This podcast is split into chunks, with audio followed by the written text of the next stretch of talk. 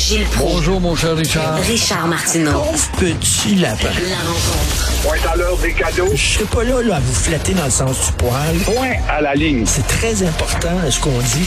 La rencontre pro martineau Gilles, on est la seule province au Canada à appliquer un couvre-feu au Québec.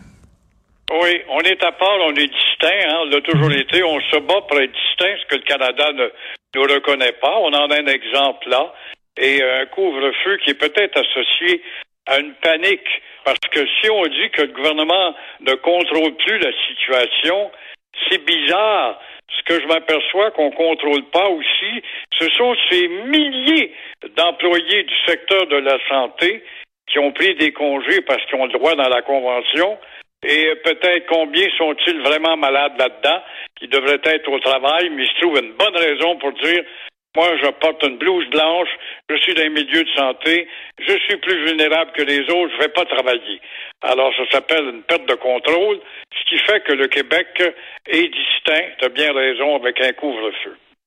Je parlais à un ami qui est euh, médecin spécialiste, qui est allé travailler en Suisse. Il dit en Suisse, les autres, ils se sont dit, là, comme, comme société, ce qui est important, c'est la santé. Fait qu'on va embaucher beaucoup, beaucoup de médecins, beaucoup d'infirmières. Puis si jamais il arrive un coup dur, ben quand même, on va pouvoir encaisser le coup parce qu'on a beaucoup de travailleurs de la santé. On voit qu'ici, il en manque. Il se sent pas de bon sens, Gilles, qu'on doive obliger les travailleurs de la santé exténués épuisés à faire des heures supplémentaires. On dirait que tout le, système tient avec de la broche puis du duct tape. Comment il se fait que les planificateurs de l'éducation, eux qui sont là avec leur imagination pour tenter les jeunes sur les bancs d'école, on ne disait pas quand ces belles filles ou ces beaux garçons étaient sur les bancs en secondaire 3, secondaire 4, secondaire 5, préparez-vous dans quelques années, vous allez être des éléments utiles si vous voulez vous destiner vers l'infirmerie, vers le nursing. Comment ça se fait qu'on n'a pas pensé à ça? Encore une fois, on pense pas plus loin que son bout du nez comme on le voit même dans le domaine des penseurs. Puis est-ce qu'on a pris toutes les mesures nécessaires pour nous protéger, c'est-à-dire dans le milieu de travail? Est-ce que on, la ventilation, qu'est-ce qu'on a fait pour la ventilation? Qu'est-ce qu'on a fait pour le port des masques N95 dans le milieu de la santé? Non, c'est tout de suite le couvre-feu. Et comme vous dites, ça sent la panique. Exactement. Puis comment se fait-il, tu sais, la planification? Euh, on nous sort un malaise, ah ben là, on est poigné là-dessus. Tu vois, la ventilation, c'est bon. L'air climatisé, c'est bon dans les maisons, les CHSLD.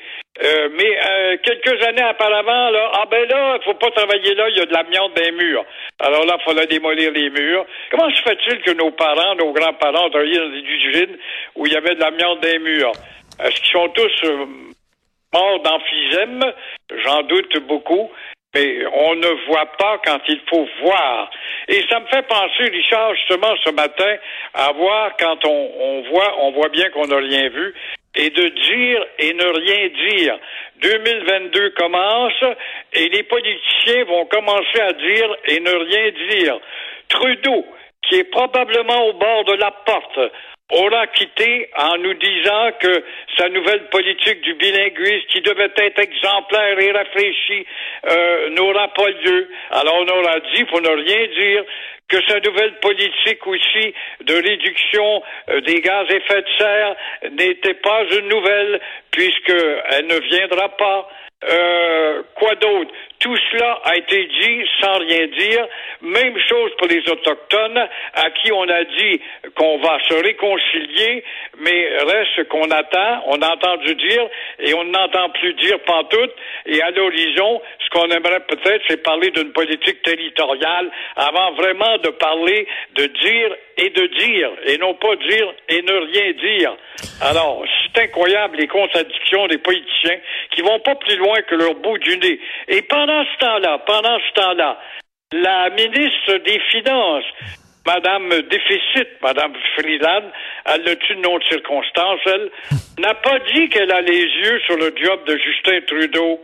Christian Friedland a peut-être plus de chance d'ailleurs que Philippe Champagne, qui est un bon ministre dans le cabinet Trudeau, tout comme euh, celui qui n'a pas peur de porter du clos, qui porte la, à, sa, à sa boutonnière le drapeau du Québec et du Canada à la fois. Euh, ça pas de chance, ça non plus. Mélanie Joly, qui a été une fort belle fille, puis qui a transpercé, qui est aux affaires internationales, elle ne dit plus un mot. Elle a dit, mais elle ne dit plus maintenant.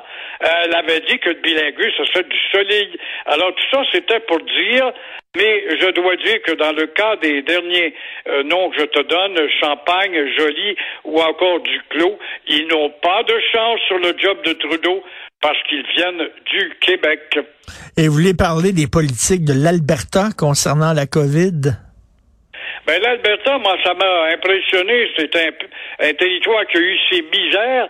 Mais comment se fait quand on sait que nombre de restaurateurs vont être en faillite d'ici quelques semaines, quelques mois, est-ce qu'il n'aurait pas été plus sage tout simplement de faire comme l'Alberta, ton certificat et ton masque et tu n'entres pas. Tu n'as pas de certificat, pas de masque, on te rapporte aux autorités sanitaires, ce qui euh, avait déjà existé ici avant l'arrivée de la perte de contrôle. Alors, encore une fois, je ne comprends pas qu'on soit allé si loin avec les restaurateurs que l'on va mettre nombre d'entre eux, en tout cas, en faillite parce qu'on manque d'imagination. Là, ce matin, on parle de la SAQ. Bon, tu ne rentreras pas à la SAQ. Mais la SAQ qui a fait des profits comme jamais parce qu'on est enfermé en 2021. On sait pas où aller. On est enfermé dans la maison. Alors, on s'achète des bouteilles pour on boit. Mais là, 2022 commence. Et est-ce que la SAQ veut diminuer ses profits? Je ne sais pas. Mais elle sait fort bien qu'en janvier, on est cassé. Alors, on n'ira pas en grand nombre à la SAQ parce que la carte de crédit est aussi chaude qu'une bouteille de vin échaudée. Alors, euh, ça va être intéressant de voir ce qui va arriver avec cette histoire. Ton certificat, puis ton, ton vaccin, puis tes trois vaccins. Envoyez donc ton masque. On nous recommence encore la gymnastique.